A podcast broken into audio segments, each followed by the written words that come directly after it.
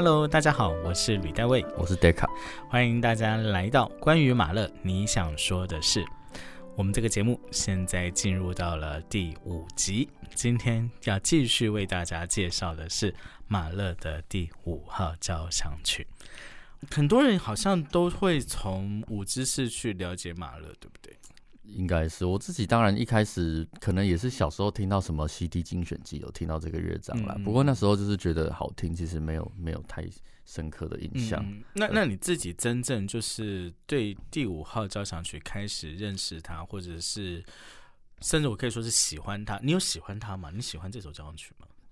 我觉得我现在没有到那么喜欢呢。当然，当然应该说，当然还是崇敬。尊 可能尊敬他，哎，应该说，我觉得这首交响曲，嗯，给我资讯有点太多了，里面的东西怎么说？光是艾玛那一段吗？还是说还有其他的部分？应该说，就是他他的音乐内容，其实常常我我最喜欢听应该是前两个乐章，然后常常听我常常觉得听那这两个乐章就够了。嗯，那第三乐章其实对我来说是一个蛮大的问题。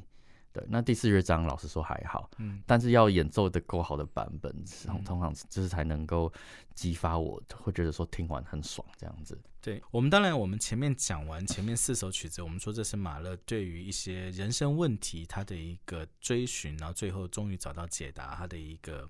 整体的作品。但从第五号开始起，上次也跟大家聊到，从第五号开始，马勒好像真的开始关注在他自己上面，他开始写他自己哦。那包含他的创作背景，大家也都知道，那是一九零一跟一九零二年所写的东西嘛。哈，前半年他就是痔疮大出血这样，所以他有了那种所谓的濒死经验，所以他。就写了第一乐章跟第二乐章，我觉得那个音乐真的是很很可怕，他是真的是把你勒着脖子喘不过气来。嗯，你你怎么去看待第一乐章还好，可能就是有点自怨自艾。那第二个乐章大概就是鬼哭神嚎，哦，呼天抢地。对，而且。就是也很清楚知道说，第二乐章的素材都来，几乎来自第一乐章，然后第五乐章的来自第四第四，对，它就是分成就是三个部分嘛，哈。对。而且你知道，我们一般来讲，对于这种很可怕的音乐，就以作曲家创作的逻辑思考而言呢，就是通常越可怕、越沉重、越悲惨的音乐，作曲家在写下来的同时，他势必为了兼顾。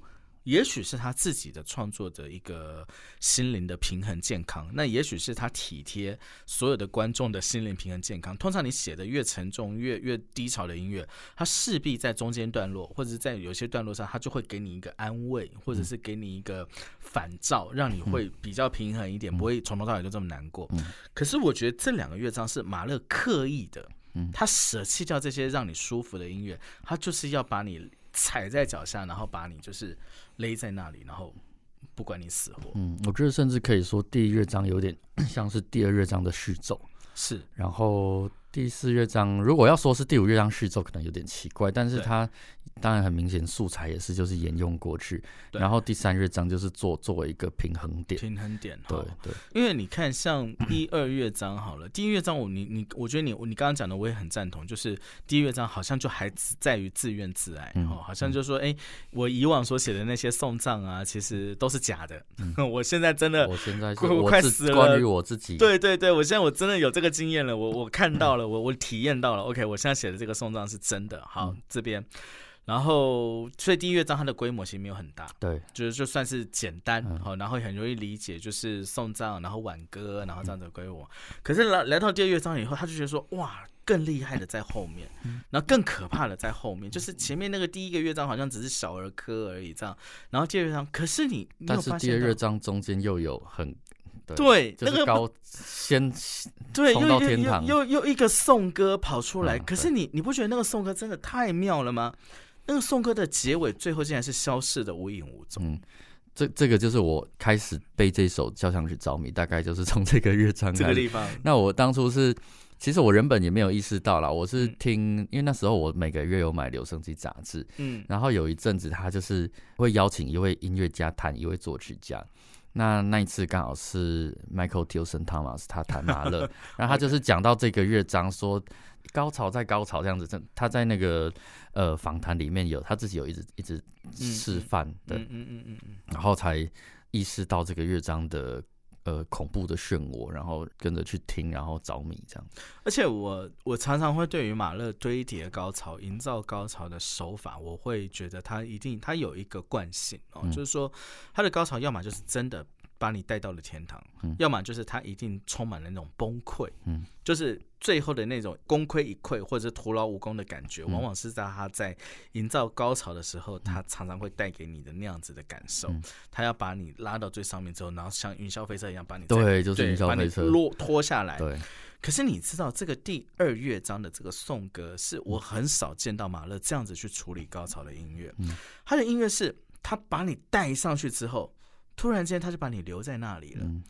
然后他不做任何，就是好像把那个音架都拆掉了，但是你还飘在空中，然后你不知道该怎么办，两只手好像握着那个钢索，握着音架的上半段以后，你不知道要往上还是往下，然后所有一切就就消融掉了。嗯，我觉得那是我从来没有，就是在前面几首交响曲里面从来没有见到过的马勒，就是让高潮消失的方式。嗯。那我会就这一段，我自己就可以这样反复聆听，对着总谱听听，可能听二十次、三十次，我就要感受到那个、那个、那个音乐正在消失掉的感觉。我那真的是非常绝妙的手法。应该没有其他作曲家就是这样这样子写。对我，我有点像那个云云霄飞车，然后停在那边，然后要要。就不知道要上要下，然后就就不见了，然后那个轨道也也都消失了，那你就一个人留在那里这样，然后突然间你又看到所有的一切，你可能你的手指不见了，你的这个就全部都不见了这样子。我觉得用马勒的这个形容来讲，我我真的很难想，因为大部分的高潮，就像我讲，他可能他他最后要解决，他把你断掉，嗯，或者是他最后到高处的时候，他就一个 crush，直接就把你整个崩毁，用半音阶快速的半音阶这样让你掉下来这样。可是这个不是这个样子，而且你知道，他最后有答案，这个第二乐章的这个高潮，最后在第五乐章的时候，哎，他那个完整的轮廓，对，他他又跑出来了这样。可是我想聊的是第三乐章，你觉得问题在哪里？你你自己的问题？老实讲，我就是觉得听到一半就不太知道在在听什么，因为他感觉就是也是那几个，他当然也是有一开始的应该算是圆舞曲嘛，对，然后中间的段落就是就是那对就是那那几个那几个元素在那边，嗯，虽然说它是可能作为前后就是分别两个乐章的中间点，但是它跟旁边的乐章的关的关联在哪里？完全不一样。对，当年马勒在写的时候，一二三乐章是写在一起的。嗯，就是头一年，就是一九零一年，我记得他是先写一二三，然后认识艾玛之后，然后写四五。好。第三乐章其实当然就是马勒还是会有调和情绪的作用。当然我们知道那时候马勒他在写第三的时候绝对不知道他四五要写什么，我相信是这样，因为那时候他也没有认识艾玛，然后再来他人生对他来讲还是在一个低潮，因为大病嘛，然后就生生病这样子还是个低潮，所以势必他第三乐章的确他可能真的想到说他要写一个诙谐曲，而且他可能要做一个情绪平衡的一个转折点这样，所以你看到在音乐当中他也呈现这样的情况。那个圆舞曲的确是优雅的，的确是轻松的，尤其那个法国号带出来的那个感觉，的确是 OK 的。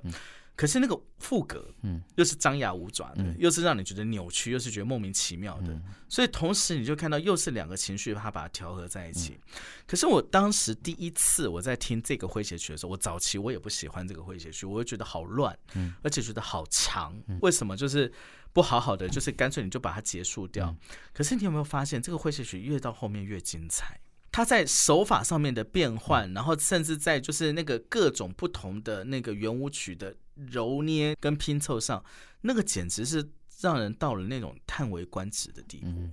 这就是我老实说，我比较需要开窍的地方。哎，应该说，我有看总谱，然后也有试着就是对着书去去了解它的结构。嗯嗯，对。但是就算这样子理解，但是我还是没有办法到，或许可以这样讲。我觉得这个乐章的情绪是不是因为没有其他乐章那么那么的明显？可是，可是你你可以考虑到一点，你记得法国号的远方音乐的桥段吗？嗯，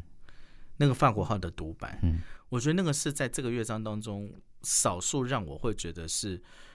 真正真正我听到马勒内心声音的时候，当然前面两个乐章那个濒死经验不讲，对。在这个诙谐曲里面，你还是可以听到法国号的独白，嗯，然后那种就是他完全就展现出就是念天地之悠悠的那个感觉，所有的音乐全部停滞下来，然后等着你法国号一个人在那里唱出一个就是像是一个什么七言绝句啊，还是什么这样子一个东西，我觉得那个意境其实也是非常非常的高，嗯。对，而且你看整个乐章当中的法国号独白其实还蛮多的，嗯每次只要听到那个地方，所有人就停下来，对然后让法国号自己来，这样子，到最后甚至也是这样子的一个感受。嗯，我觉得就是他在调和这两个情绪上面来讲，他基本上是非常非常成功的。所以有一阵子哦，我其实，在五个乐章里面，我最喜欢的是第三乐章。哦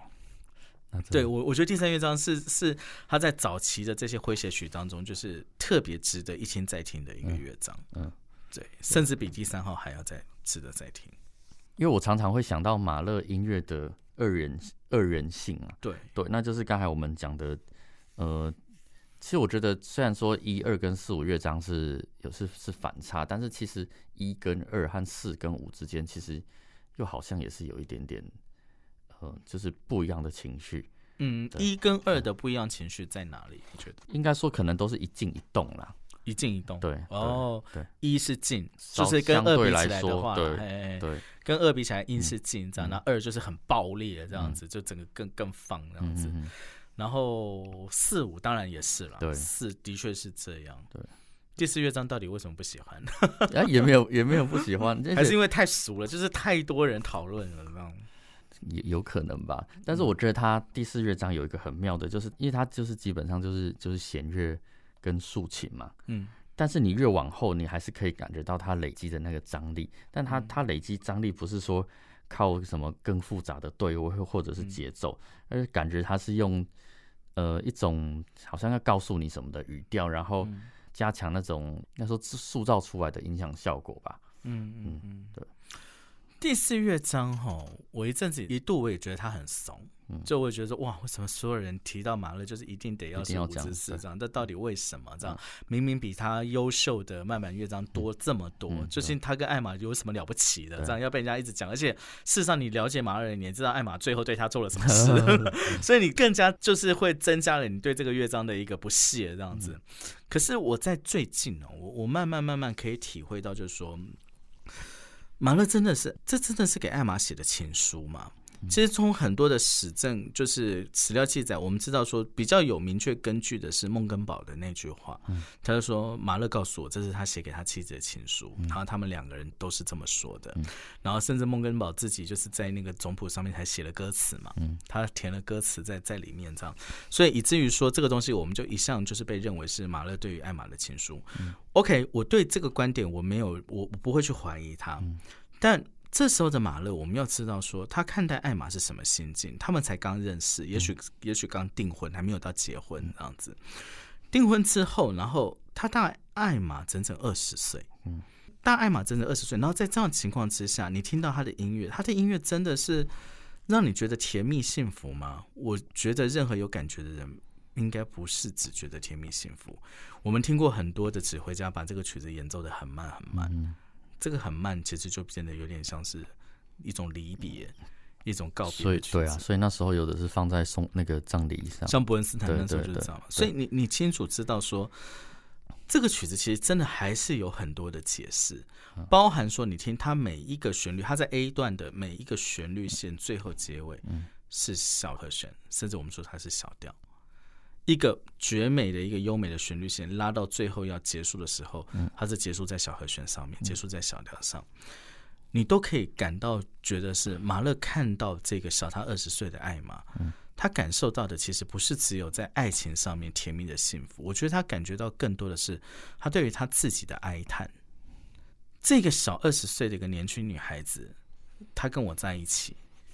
可是我只有叹息。我很爱她，没有错。我看到她年轻曼妙的身躯，我看到她的这天真烂漫的笑容，可是我再回头看看我自己，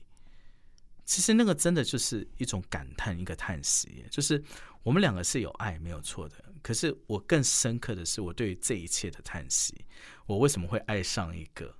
小我二十岁的女生？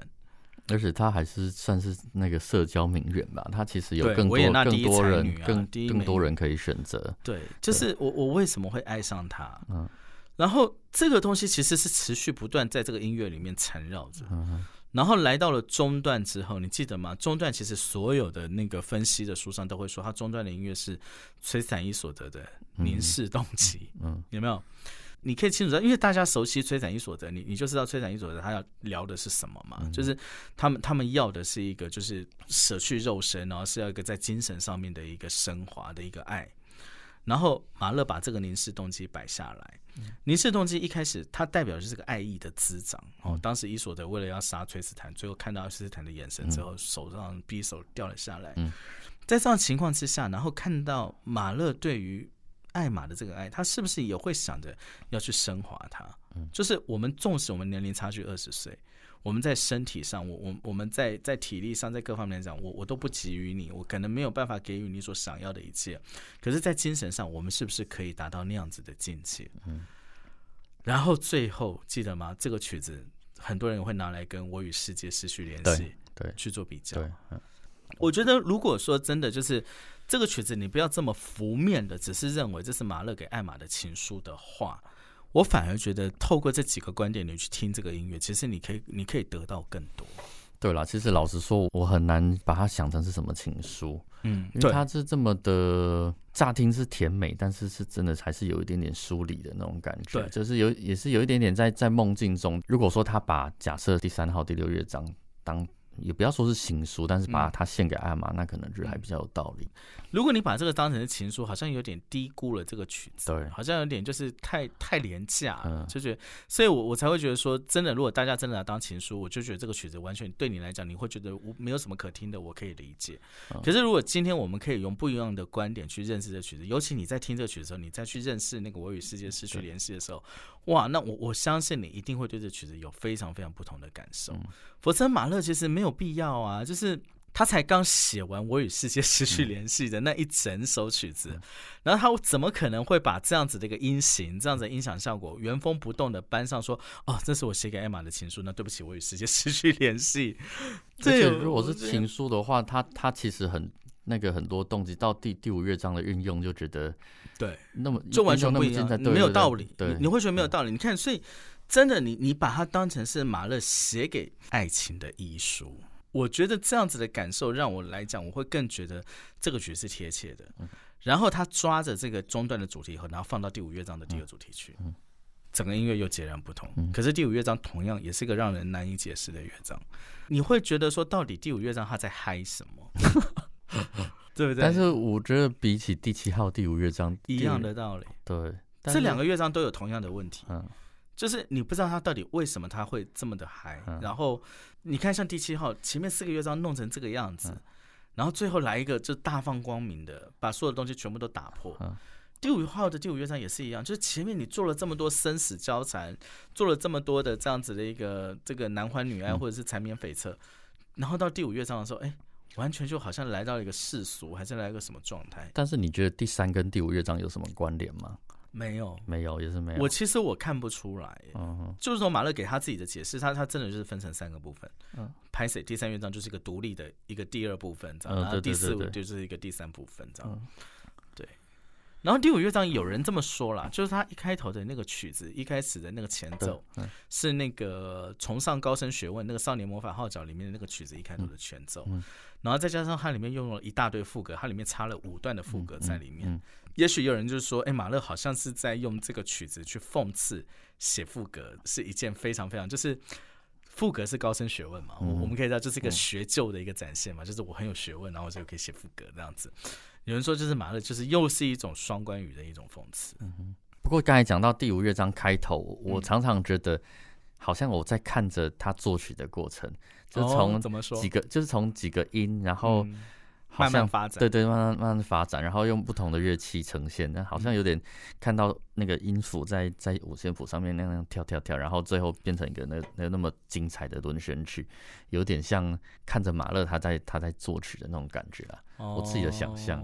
这个的确也是一个很很很很奇妙的一个想象，因为它不是说像贝多芬合唱的第四乐章一开始那样子，就是说什么几个前面的乐章的动机出来这样子，嗯，它单纯就是就是那些音符跳来跳去这样，很可爱。而且它的副歌又写的非常非常的马勒，嗯。对他也不是说像贝多芬或者像巴哈这样子，他的副歌又当中又蕴含了所有的动机全部糅合在一起，这样子，我们也很难得看他把副歌做这么这么极致的发挥。哎，第一号第四乐章的副歌，我也没有那么庞大了，嗯，只有一点点，对对，它只有一点，那那肯定只只是对位这样。可是第五号是完完全全就是你就知道他他就是他要他在写一个副歌这样。所以第五号其实副歌东西很多，第三乐章也有也是有副歌嘛，哦，也也是有很多这种东西。不过我想到就是马勒不是很有名，他跟西贝流是说交响曲应该无所不包。对我来说，第三乐章我就是我们可能都有一不是那么好撑透的地方，但是可能就是把这些东西他都要把它写进去，然后不只是内容上，甚至包括各种配器制造出来的声音上，嗯，他都想要把它写进去。因为比起来，像西贝流斯他的交响曲，你说他像他想要告诉你什么，其实就没有那么明显。我觉得西贝流斯的交响曲是一个减法主义。对。我觉得西贝流是完完全全是个减法，就是他写的越少，然后你听到的越多。嗯，那马勒不一样这样子。可是我我有个问题，我想跟 Data 讨论是，我相信你一定看过 Flores 的乐曲分析。我为什么可以进入到五之三的原因，是因为我看了 Flores 的乐曲分析。嗯，但是我也必须坦诚，就是说，因为我看了他的乐曲分析之后，我对五之三有不同的想法。那个主要的想法的症结还是在于说，哇，马勒真的好厉害。就是一个诙谐曲，它可以把它叠过来、叠过去、折过来、折过去，然后变成这个样子。嗯，他真的好厉害，而且会让我感觉到说，他写诙谐曲的功力在第五号又比起他在前几首交响曲来的更上一层楼，而才会对这个乐章有所感觉，并不是真的说，呃，我了悟到了说，呃，他在这个诙谐曲当中他想要表现什么。嗯我觉得我没有，我反而没有，所以我在想说，d 卡有没有可能你也是这样？就是说，其实，在技术层面上你是佩服他的。嗯，但因为技术层面的佩服而喜欢这个诙谐曲，是我的我的原因是这样。但其实可能你不是这个样子，你可能还是希望能够听懂些什么在里面。对我大概是这样子。哦，那真的那难度就比较，因为这个月，因为我告诉你，那第五号那真的很难。大部分人也是一样，就包含我自己在办讲座的时候，我我也很明显的可以看得到，就是说大家比较深刻有共鸣的其实是前两个乐章。嗯。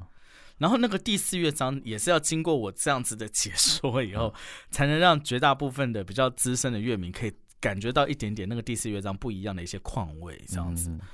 我觉得很难。精神分裂的交响曲，我是想到不晓得你有没有想过，马勒他在维也纳歌剧院，然后他指挥那么多歌剧，但是他怎么虽然说他没有写歌剧，虽然说时间方面是可能是一个原因啦，嗯，我觉得他不相信剧本，然后再来一点就是说。正因为他写了，他写了指了这么这么多的歌剧哦，他太了解，他太了解歌剧的盲点在哪。对对，我自己是这样，类似这样的，因为我觉得我后来得出来，我是觉得，因为他想要表达的东西那么多，嗯，那他意识到他就是要靠交响曲，嗯，他的臆想世界可能没有办法单靠剧本来呈现。而且你你也很清楚知道说，为什么在第五号之后，他开始走向绝对音乐，嗯，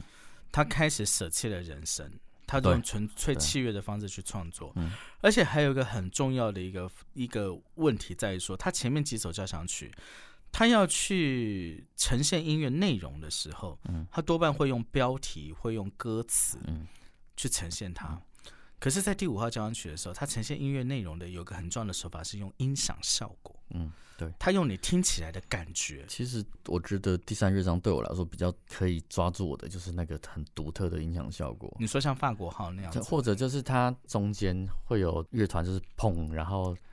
法国停在那里，滴滴滴，对，你拉的那那那个呼唤，对那个对。那个跟我们讲到他，比如说第三号的那那种轰然巨响就是不一样的声音，对他这个好像是有一点保留。对，这个就是也是聊到就是他的那个一贯的那个远方音乐的运用嘛，哈，远方音乐马勒最常用的就是从后台出来的声音，嗯，那另外一种声音就是像我们刚刚所讲的，他制造一个宽广的音响空间，对对对，他把这个音响空间持续在那里之后，让一个独奏乐器在这个音音响空间里面去演奏他所演奏的东西，嗯，就是你有一种就是整个时空凝结的感觉，好像就是我说的人。定在那里，大家都定格不动，然后这个人出来讲一段独白。嗯，我觉得他他的那个效果是拿捏的非常好，而且我我很可以确定说，他那就是从歌剧来的。哦，对，这样这样讲起来就很具体了。对，有点像那个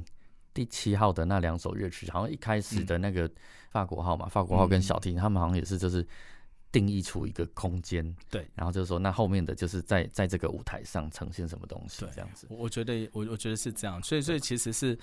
马勒，你说他不写歌剧，但是他的交响曲随处你都可以看到歌剧手法的一个运用。嗯嗯，对。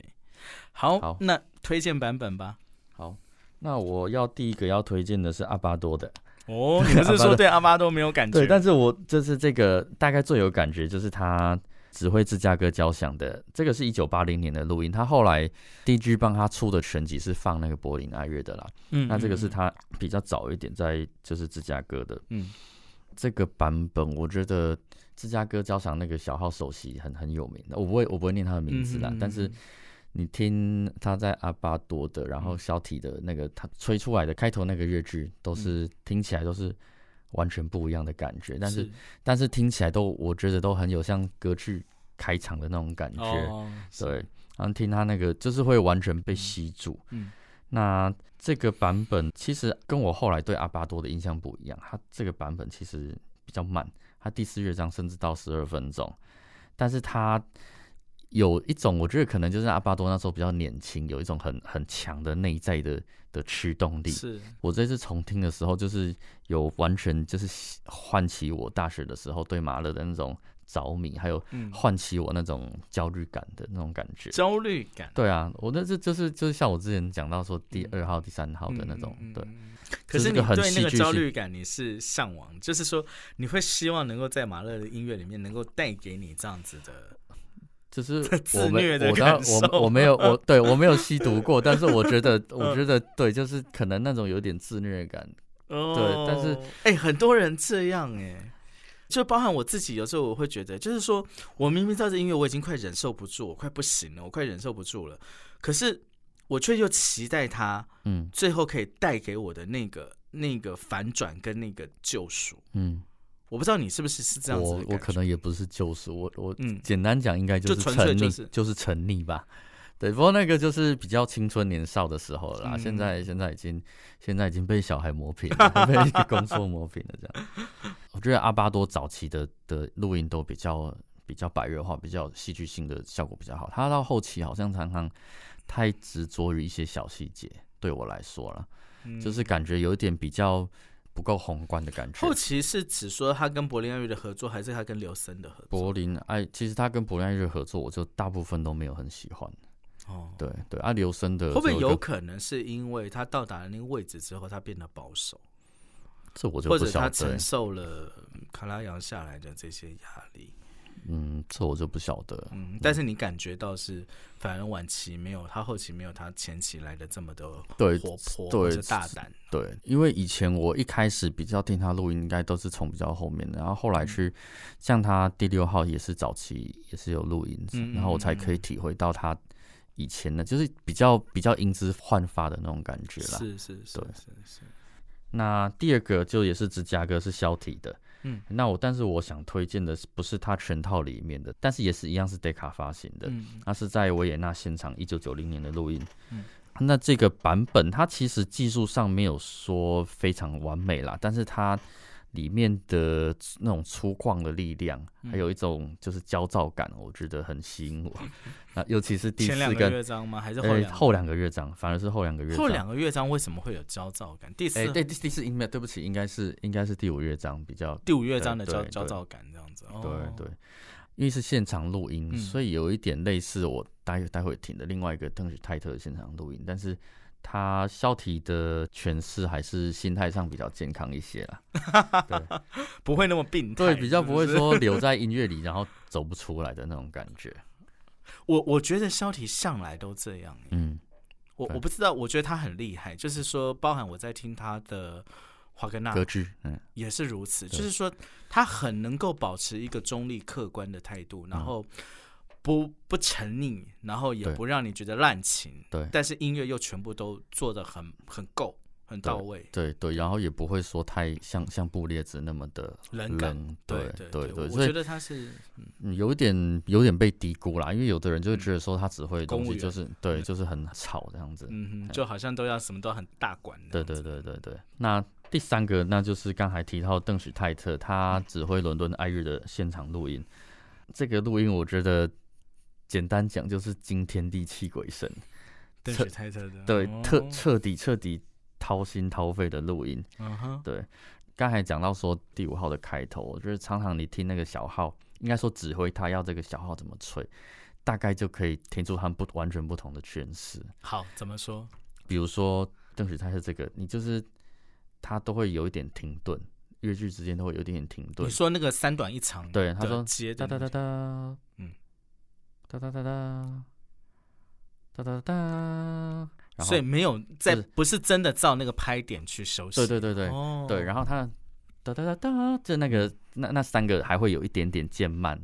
对，那那那个跟刚才讲小体就是又完全不一样。哦，好妙。对，然后呢，就是我觉得这是一个很也是其实算是还蛮吸引我的点呢。那但是他这个不止第一乐章，他这个演出真的是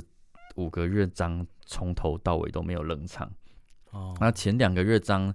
呃，我们知道邓许泰特他也是比较有投入个人情感的，所以前两个乐章就非常非常的悲怆哀愁，甚至有一点点提不起劲的那种感觉。但是他到第二乐章那个高潮，他还是非常的强大，就是大鸣大放那种感觉，甚至有一点咄咄逼人哦，这样子。第二乐章那里哈，对对对，尤其他的那个尖叫，三声尖叫，在第二乐章无处不在的那个尖叫，歇斯底里，我觉得其实。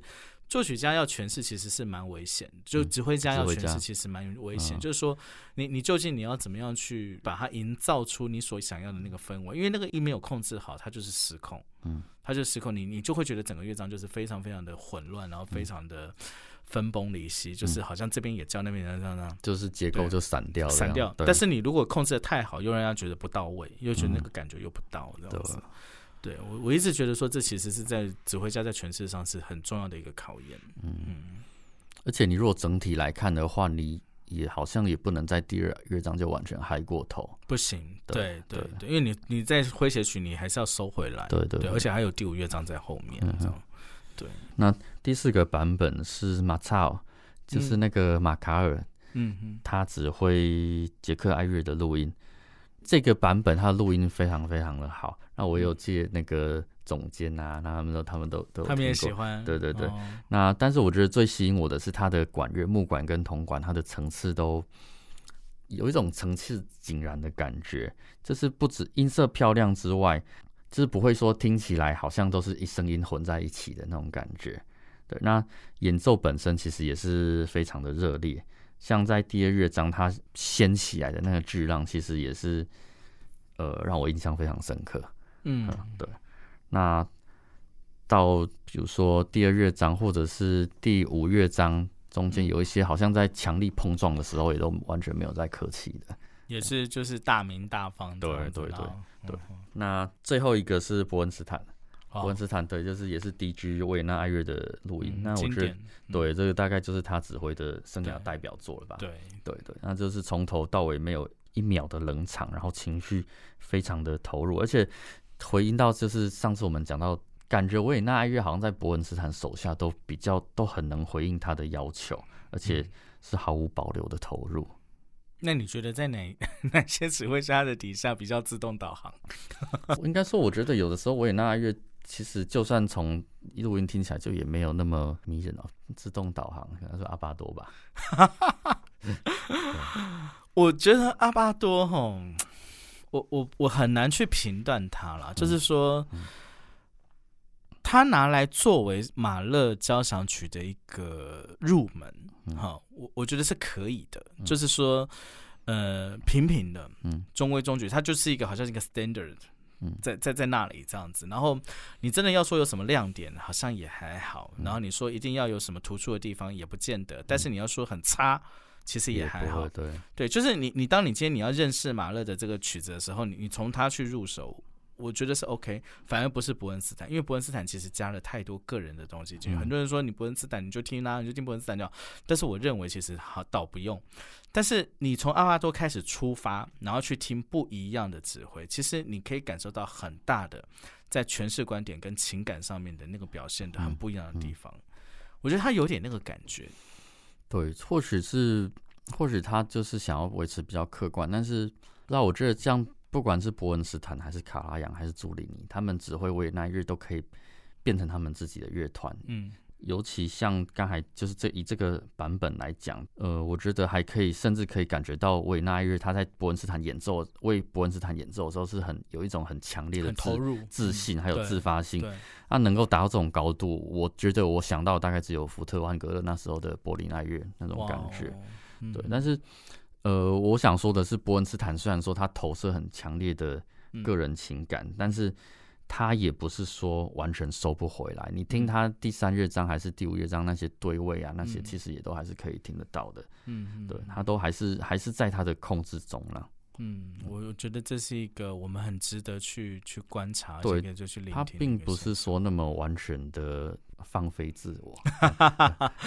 不过，其实 Deka 每次在介绍这些录音的时候，真的，我觉得 Deka 真的是很认真的去把这些录音的自己的感受，把它给巨细靡遗的描绘出来哦。那当然，就是所有的朋友们，如果说你想要去找 Deka 所推荐录音的话，我们都会把详细的资料把它给注记在我们的节目的资讯的下方。好，然后你们都可以去去找。有一些可能在串流平台上可以找得到，那有些可能找不到的，也许你可以透过网络，然后或者。是去去购买哈，但我我相信，就是以 Deka 听了那么多那么多，大家也可以从 Deka 给予的这些建议当中，可以来建立起自己的对于录音、对于唱片版本比较的一个品味哦，就是说，哎。你听起来是一个，比如说你说肢体很很清楚啦，或者你听到说，哎，他的这个音乐是大明大方。那如果有这样的建议，你在听到这个音乐的时候，你是不是也有相同的感受？我觉得这是一个很好的一个参考的一个。对，因为这其实当然我我自己也是随着不同的时间听，也都会有不同的感觉啊。嗯嗯。对，所以所以，但这这这没有这没有唯一。对对对，这个这真的就是个人主观的感受，但是我们可以拿来当参考。对对对，我觉得这是一个蛮好的，这样给大家一个很好的一个指标。嗯，那我们今天的这第五号交响曲我们就聊到这里喽。我们紧接下去要再进入到马勒交响曲创作的后半段，那也希望大家也都能够锁定收听。关于马勒，你想说的是？我是吕代卫，我是 Deca，谢谢您今天的收听，我们下次再见，拜拜，拜拜。